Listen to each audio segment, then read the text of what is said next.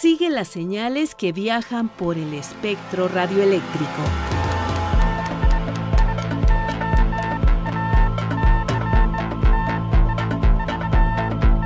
Sintonía libre. Sintonía libre. Un ancho mundo de frecuencias.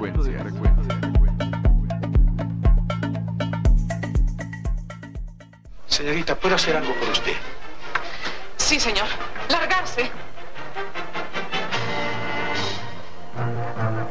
Una fiesta de barriado muy poco, no faltan los gorrones.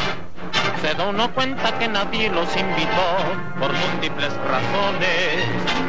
Se cuelan cuatro, cinco, seis o siete o diez, o todo un regimiento.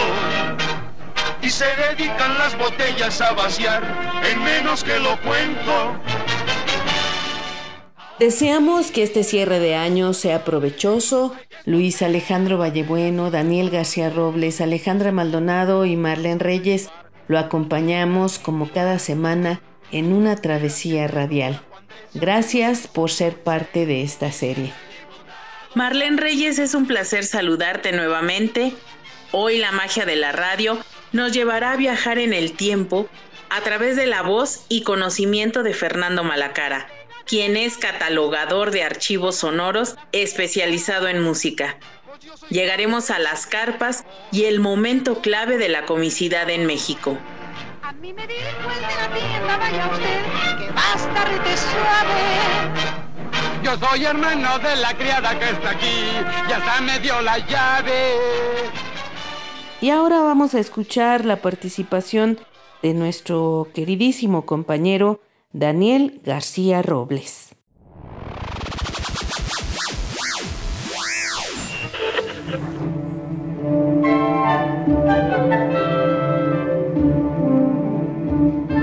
El término carpa alude tanto a un tipo de espacio teatral como a un género del teatro popular que tuvo su auge entre los años 1930 y 1950, de una manera marginal y alternativa.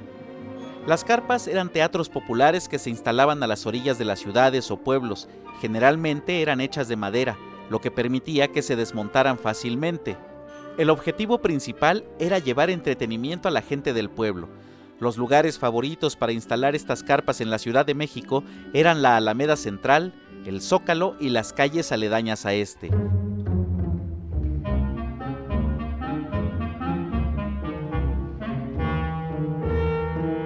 La carpa no solo fue un espacio de entretenimiento, también tuvo un papel importante como medio de comunicación masivo, pues llevaban las noticias de lo que acontecía en otras ciudades y pueblos. Sin duda, era un medio para que el mexicano común pudiera mediante el humor desahogarse alegremente, y los cómicos de carpa se convirtieron entonces en verdaderos juglares, fustigadores de los errores del gobierno, la burguesía y de los políticos en el poder. En la vitrina que adorna la esquina, un hada un día trajo a un bebé. Era un niño soso, un poco mugroso, con cabeza de alfiler. Esa cabeza le dijo, crecerá, crecerá, crecerá. Y el hada sin contenerse Uno de los cómicos emergidos de la carpa fue Roberto el Panzón Soto.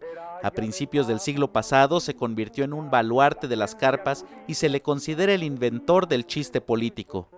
La mayor parte de las carpas, sobre todo en sus inicios, presentaban principalmente a cómicos, bailarinas, músicos, cantantes, en ocasiones algún mago o prestidigitador y también malabaristas y ventrílocuos.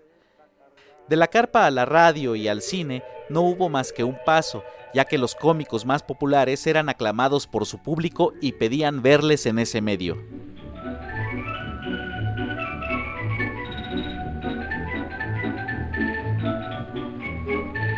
Yo soy Daniel y te invito a que continúes con nosotros. Esto es Sintonía Libre, un ancho mundo de frecuencias. Sintonía Libre.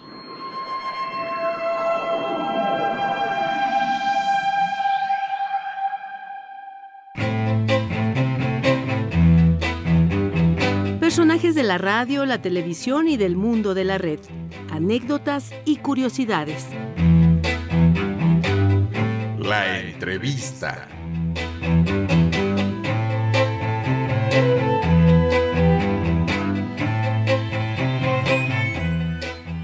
Tenemos el honor y el gusto de contar nuevamente con la presencia de Fernando Malacara, quien es un entrañable compañero y amigo de Radio Educación él es catalogador de archivos sonoros especializado en música, o lo que se conoce como clasificador musical.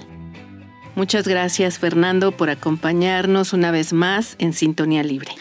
Gracias a ti Marlene por invitarme de nuevo. Pues se quedaron temas pendientes, así, que hoy vamos a abordar uno que es de tu interés, algo que te gusta a ti muchísimo y que le has dedicado bastante tiempo. Sí, un programa de cómicos del cine nacional. Pues a ver qué sale, vamos a ver qué, por dónde vamos. Bueno, pues tenemos mucho material que nos compartiste y que seguramente no vamos a poder transmitir en este programa, pero vamos a dar algunas probaditas. Así que, pues digamos que contigo, Fernando, son muchos los temas que podemos abordar. Ya nos platicaste en otra emisión de Sintonía Libre cómo ha sido tu involucramiento con la música, cómo ha sido tu vida como catalogador y los años que llevas aquí en Radio Educación, que creo que son 34 años. Y en estos 34 años no solo te has dedicado a hacer, digamos, las funciones que le corresponden al cargo que tú tienes en la emisora, sino que te ha dado por la investigación, por andar hurgando ahí entre cintas y todo el material sonoro que te vas encontrando en el camino. Y en aquella ocasión brevemente nos hablaste de este trabajo que has hecho a lo largo de, ya nos dirás ahorita cuántos años, de rescatar eh, música de las películas y que hiciste un apartado especial dedicado a los cómicos mexicanos. Sí, porque digamos por el año 92 me encontré por ahí en la fonoteca, en nuestra fonoteca, una cinta que traía un número musical de Carlos Neto y Titino. Y desde el 92 más o menos me empezó a interesar algo de cómicos, aunque a mí ya me interesaban los materiales de cómicos porque veía muchas películas. Pero fue a raíz de cuando conocí a Resortes aquí en radio, en el 94, que venía una entrevista y me quedé platicando con él como media hora y platicamos de algunas cosas que hay que preguntarle a los cómicos de esa talla, ¿no? Y como daba la casualidad de que Resortes conoció a un par de tíos míos que tuvieron que ver con el cine, uno de ellos llamado Alfonso, que les vendía fayuca a los artistas. Incluso participó mi tío Alfonso en una película de Manolín y Chilinsky. Sale peleando con Manolín en la película Pobres pero sin vergüenzas. Y mi tío Carlos pues, era boxeador. Fue campeón nacional, creo, welter.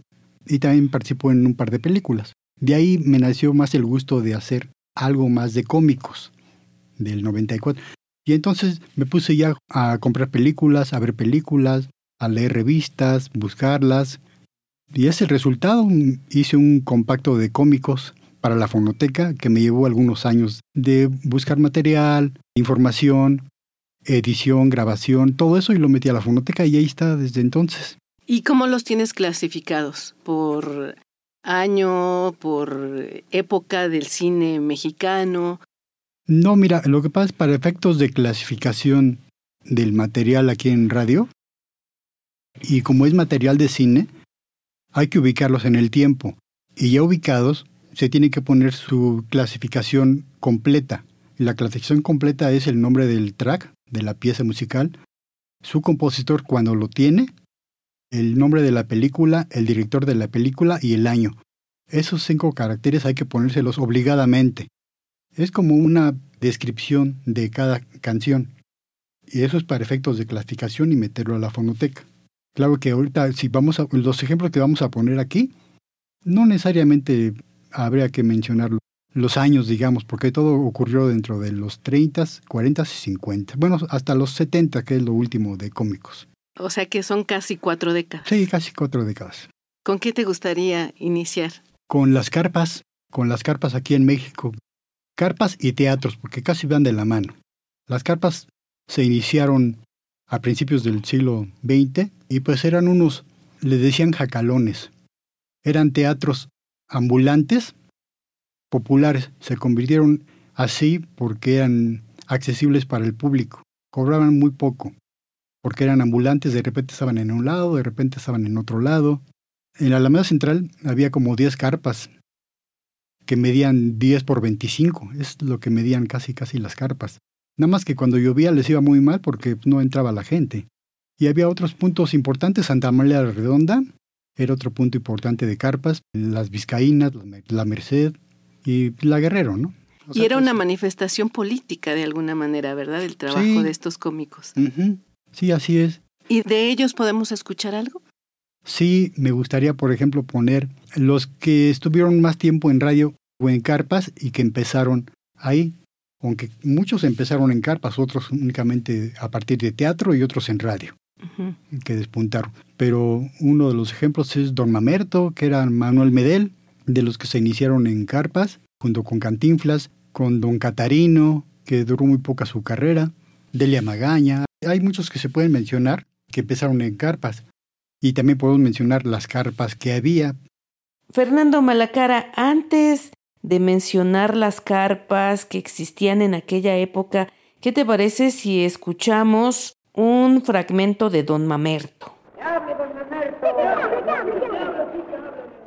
Con mi hacha, pero aviéntenme antes un ponchecito. Tome, compadre, tome. Muchas gracias.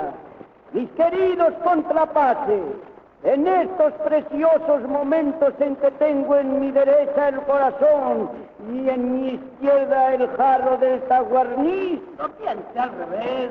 Está bueno. En los momentos en que lo tengo al revés, Quisiera digerirles la palabra, pero siento aquí en el pecho mesmamente una cosa que me sube y se me baja. ¿A poco te comí un elevador, compadre? Comí frijoles y ya sabe usted que el que come tormentas eruta tempestades. Ahora sí, Fer, dinos los nombres de las carpas de ese momento. Ya te voy a mencionar algunas. Una de ellas fue la Olímpica, otra fue La Mariposa. Aquí en La Mariposa debutó Chicote en 1927, La Ofelia, La Rosita, ahí es donde debuta Manolín, El Salón Sotelo, la carpa de Don Procopio, que era muy famosa porque Don Procopio les daba oportunidad a nuevos cómicos. La carpa Rosete, el Salón Carpa México, el Salón Mayab, el Bombay, la Capejul, la Berta, la Lupita, donde Resortes y Pito Arau hicieron pareja y se hacían llamar los espontáneos. Y de ahí brincaron a, lo que eran los teatros, porque no siempre estuvieron en carpas, porque las carpas como que fueron decayendo. Y ya los teatros se hicieron para, para la gente de clase media, aunque subsistieron las carpas, pero fueron decayendo en, en cuestión de público y también porque cuando llovía no les pagaban. Y entraba muy poca gente y eran muy incómodas de por sí. Las bancas eran de madera, y en los teatros pues, eran bancas más cómodas y entraba muchísima más gente, o sea que eran más accesibles. Fer, ¿y podemos hablar de el ícono de los cómicos en México? ¿Quién inició esta carrera y si fue, digamos, que el ejemplo o el maestro de las siguientes generaciones? Es que mira, no se puede hablar de un ícono. Yo diría, ¿sabes cuál es el ícono de los cómicos? El sketch, sin mencionar a una persona en específico. El sketch es una escena cómica o humorística que no dura más de seis minutos. Al principio, los sketches los improvisaban los cómicos. Salían a escena y decían, a ver qué sale. Por lo regular iban en pareja o un grupo de tres, pero por lo regular eran parejas. Y ya dominado ese sketch, cuando ya improvisaban al principio, ese mismo sketch lo apuntaban para posteriores presentaciones. Pero ese es el icono de los cómicos. Todos los cómicos dominaron el sketch, pero personajes, personajes, pues hubo muchos, pero casi todos los que entraron en carpas puede considerar que son como íconos de, de la comicidad en México. La principal característica de los cómicos es su vestuario y su maquillaje. El chicote para servirle, primer actor dramático.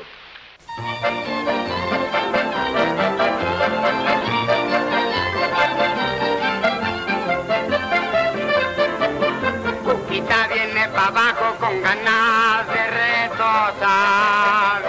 Me cae bien su desparpajo y su manera de andar. Toditos le traemos ganas y yo le digo al pasar. Cuquita, qué curvas tienes que hasta tengo que frenar. Si tú tienes curvas, esa cuquita se quiere resbalar. Si tú tienes curvas, yo tengo un tobogán.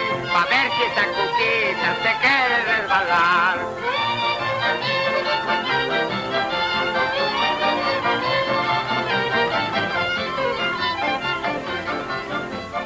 Las otras le traen de encargo porque la envidia es así. Envidia fuera tiña, cuánta tiña hubiera aquí. Se me hace agüita la boca nomás al verte pasar. Cuquita, ¿qué curvas tienes? Que hasta tengo que frenar. Si tú tienes curvas, yo tengo un tobogán. Pa' ver si esta cuquita se quiere resbalar. Si tú tienes curvas, yo tengo un tobogán. Pa' ver si esta cuquita se quiere resbalar. En esa canción de Cuquita tuve que hacer una edición para que estuviera mm, presentable para radio.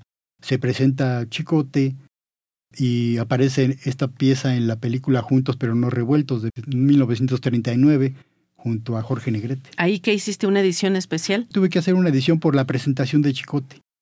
Estamos en sintonía libre platicando con Fernando Malacara, catalogador de archivos sonoros especializado en música de aquí de Radio Educación. ¿Y tienes un favorito? Pues Tintán. Siempre ha sido mi favorito por muchas cosas, ¿no? Pero um, Tintán merece un programa aparte porque hay muchas cosas que se descubren poco a poco. Nuevos materiales, nueva información, han hecho muchas investigaciones, pero ha sido siempre mi favorito. Siempre ha sido tu favorito. Y sí, aquí en Radio Educación se le han dedicado y has participado en algunos espacios en los que se ha hablado de Tintán.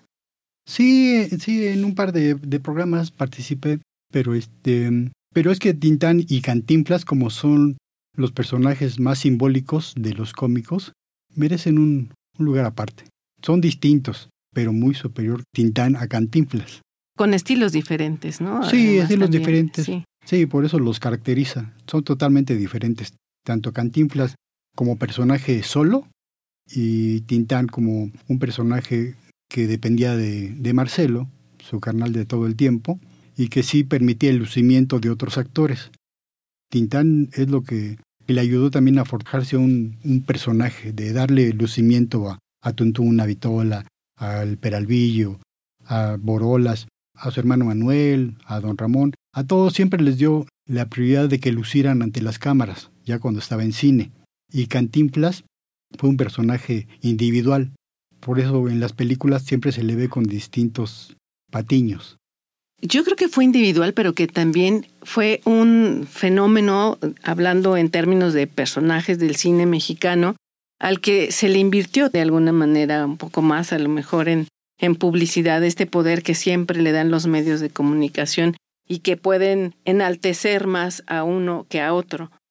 Pero sí, como dices tú, eran distintos y mucha gente considera a Cantinflas internacional. Lo fue con lo que hizo. Hizo un par de películas en el extranjero, un disco para los niños del mundo en el 83 y sus películas se difunden mucho en Europa y en Sudamérica. Y en el caso contrario de Tintán, se le conoce más en Sudamérica a Tintán y en Cuba, digamos el Caribe, y en Norteamérica por el personaje del Pacho que fomentó. Pero más allá del océano casi no se conoce a Tintán. Vamos a escuchar la canción a Levántate con Cantinflas de la película Romeo y Julieta de 1943 y precisamente es el año en que debuta Tintán en el Esperanza Iris. Y esta ventana de tan graciosa silueta, sin duda es la de Julieta. Deja cantarte mi amor con notas de mi dolor. Ayer me encontraba ronco, pero ahora ya estoy mejor.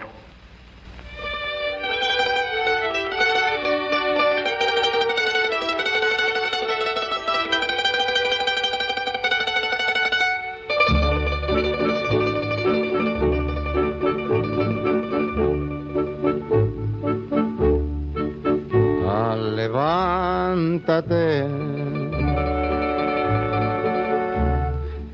dulce amor mío, Lo que yo siento, mi bien, es venir a quitarte el sueño. Pero levántate. Y oye mi dulce canción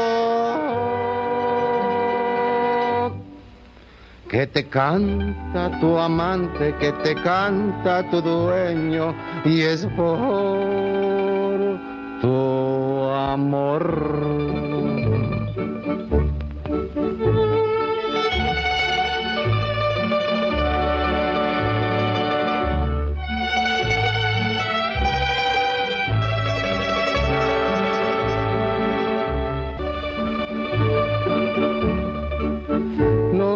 Encargo, mi bien, mientras viva yo en el mundo. Y que no ames a otro hombre, ni le des tu corazón. Pero levántate y no te levantas condenada. Y oye mi dulce canción. Y que te canta tu amante y que te canta tu dueño, que te canta tu Cupid, que te canta tu rorro, que te canta tu papi. ¿Y por qué crees que te canta? Y es por tu amor. Es su voz tan fresca y suave, cual rocío de la mañana, cual trino dulce de un ave. ¿Por qué consideras, Fernando, que se impulsó la comicidad en el cine mexicano? Pues es que el cine le robó a la carpa y a los teatros a los cómicos. Los empresarios y directores de cine iban muy seguido a los teatros y de ahí lo sacaron, de ahí vieron las aptitudes de cada uno y los invitaban al cine porque ese era su negocio de esos empresarios, sacar nuevas figuras y de ahí fueron su repunte los teatros y carpas de México y hubo algunos que se les invirtió más que a otros. Sí, en el caso de Cantinflas, había un empresario judío de nombre José Fustenberg, que era dueño de la Carpa Maya, y después le ofrecieron comprar el Teatro Garibaldi, que estaba ahí en la zona de Garibaldi, ya no existe, y lo compró. Lo compró, pero porque ya tenía en mente debutar a Cantinflas ahí. Compró el teatro y lo remozó, lo reacomodó, le invirtió dinero y le cambió el nombre a Folis Berger y ahí hace debutar a, Cantinflas junto con Stanislao Shelinski. Incluso en esa presentación estuvo Amelia Wilhelmi en el debut de Cantinflas con Shelinski. También participó con algunos sketches Amelia Wilhelmi.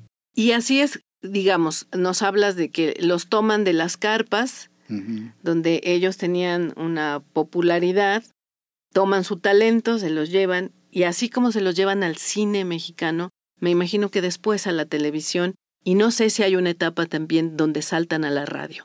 Bueno, en la radio casi desde el principio la XCW tuvo varios programas de cómicos, también extraídos del teatro.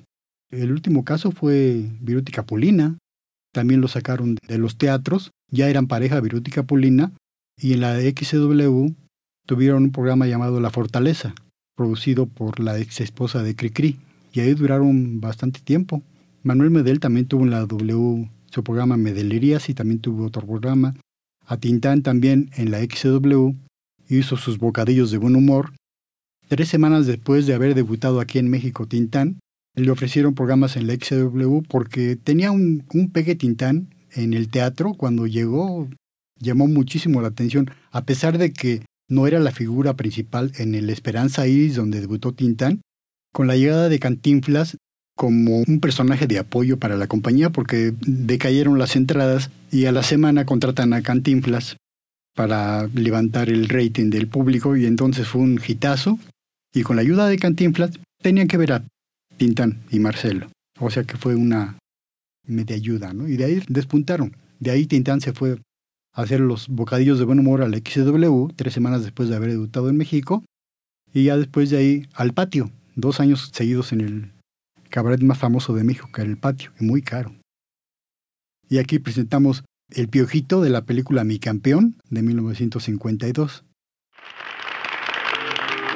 Esta canción se refiere a un habitante de la calva de Marcelo. El piojito se llamaba Chupasangre y era el galán joven del barrio, el cabezón. Era muy guapo y además era muy alto. Con las piojitas se traía un vacilón. La piojita se llamaba Pica y Salta y a todo mundo le sabía coquetear. Era muy mona y también era muy alta. Con su mirada parecía hipnotizar. En la calva de Marcelo se encontraron una noche que fueron a patinar. Se encontraron, se amaron y juraron que nunca nadie los había de separar. Prometieron casarse al otro día, pues el piojito a Corea se iba a ir. La piojita llorando le decía, ¡ay, chupa sangre, no te vayas a morir! Llegó la noche y estaban ya dormidos cuando un gran peine al piojito se llevó. El pobrecito se fue dando de alaridos que a todo el barrio con sus gritos despertó. Salieron varios mosquitos a buscarles, pero ninguno con él ya pudo dar. Y desde entonces pica y salta va llorando aquella calva donde iban a patinar. Todo esto que nos cuentas, Fer, viene de esa investigación de estar buscando el material y de estar extrayendo los audios de las películas. ¿De dónde los sacas? ¿O de dónde los sacaste? ¿De dónde lo tomaste? Bueno, empecé comprando algunas películas hace muchos años. Ahí en, en el Lázaro Cárdenas, hay, creo que todavía no, ya no está o existía hace años, un lugar donde vendían películas originales mexicana sobre todo. Había de todo, ¿eh? Ahí me encontré muchas películas de cómicos y otras que no eran de cómicos, pero eran muy buenas, ¿no? Y de ahí me fui haciendo de películas, de películas, de películas.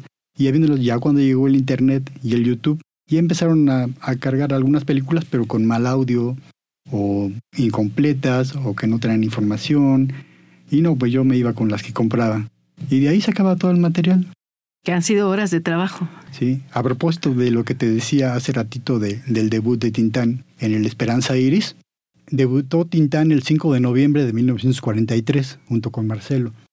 Pero es una casualidad que ese mismo día Pedro Infante se metía a los estudios Pirles a grabar su primer disco, un disco sencillo. El disco era, las canciones eran Rosalía de un lado y del otro lado Mañana. Son las primeras grabaciones que hizo Pedro Infante aquí en México a pesar de que ya lo habían rechazado en algunos otros lados y otras compañías. Pero esa fecha, 5 de noviembre del 43, marca dos hitos importantes dentro del medio artístico, el debut de Tintán y la primera grabación de Pedro Infante.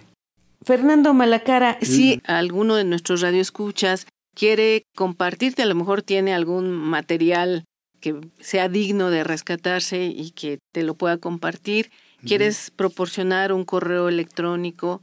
Claro que sí. Sí, mi correo es fmalacara14 arroba hotmail.com. fmalacara14 arroba hotmail.com. y también si quiere alguien consultar o saber un poco más de este trabajo de investigación y de rescate sonoro que has hecho, también te pueden contactar. Claro que sí. Muy bien, Fer. Muchísimas gracias por compartir tu trabajo, que bueno, aquí lo dijimos en 15 minutos, pero tu trabajo lleva años y creo que es importante reconocerlo y agradecer todo este esfuerzo que has dedicado, que además dices que lo haces con mucho gusto y como lo comenté, esto no es parte de tus funciones en tu puesto de trabajo. Sí, es una actividad alterna, pero es muy gratificante. Muchísimas gracias, Fernando Malacara. Gracias a usted por invitarme.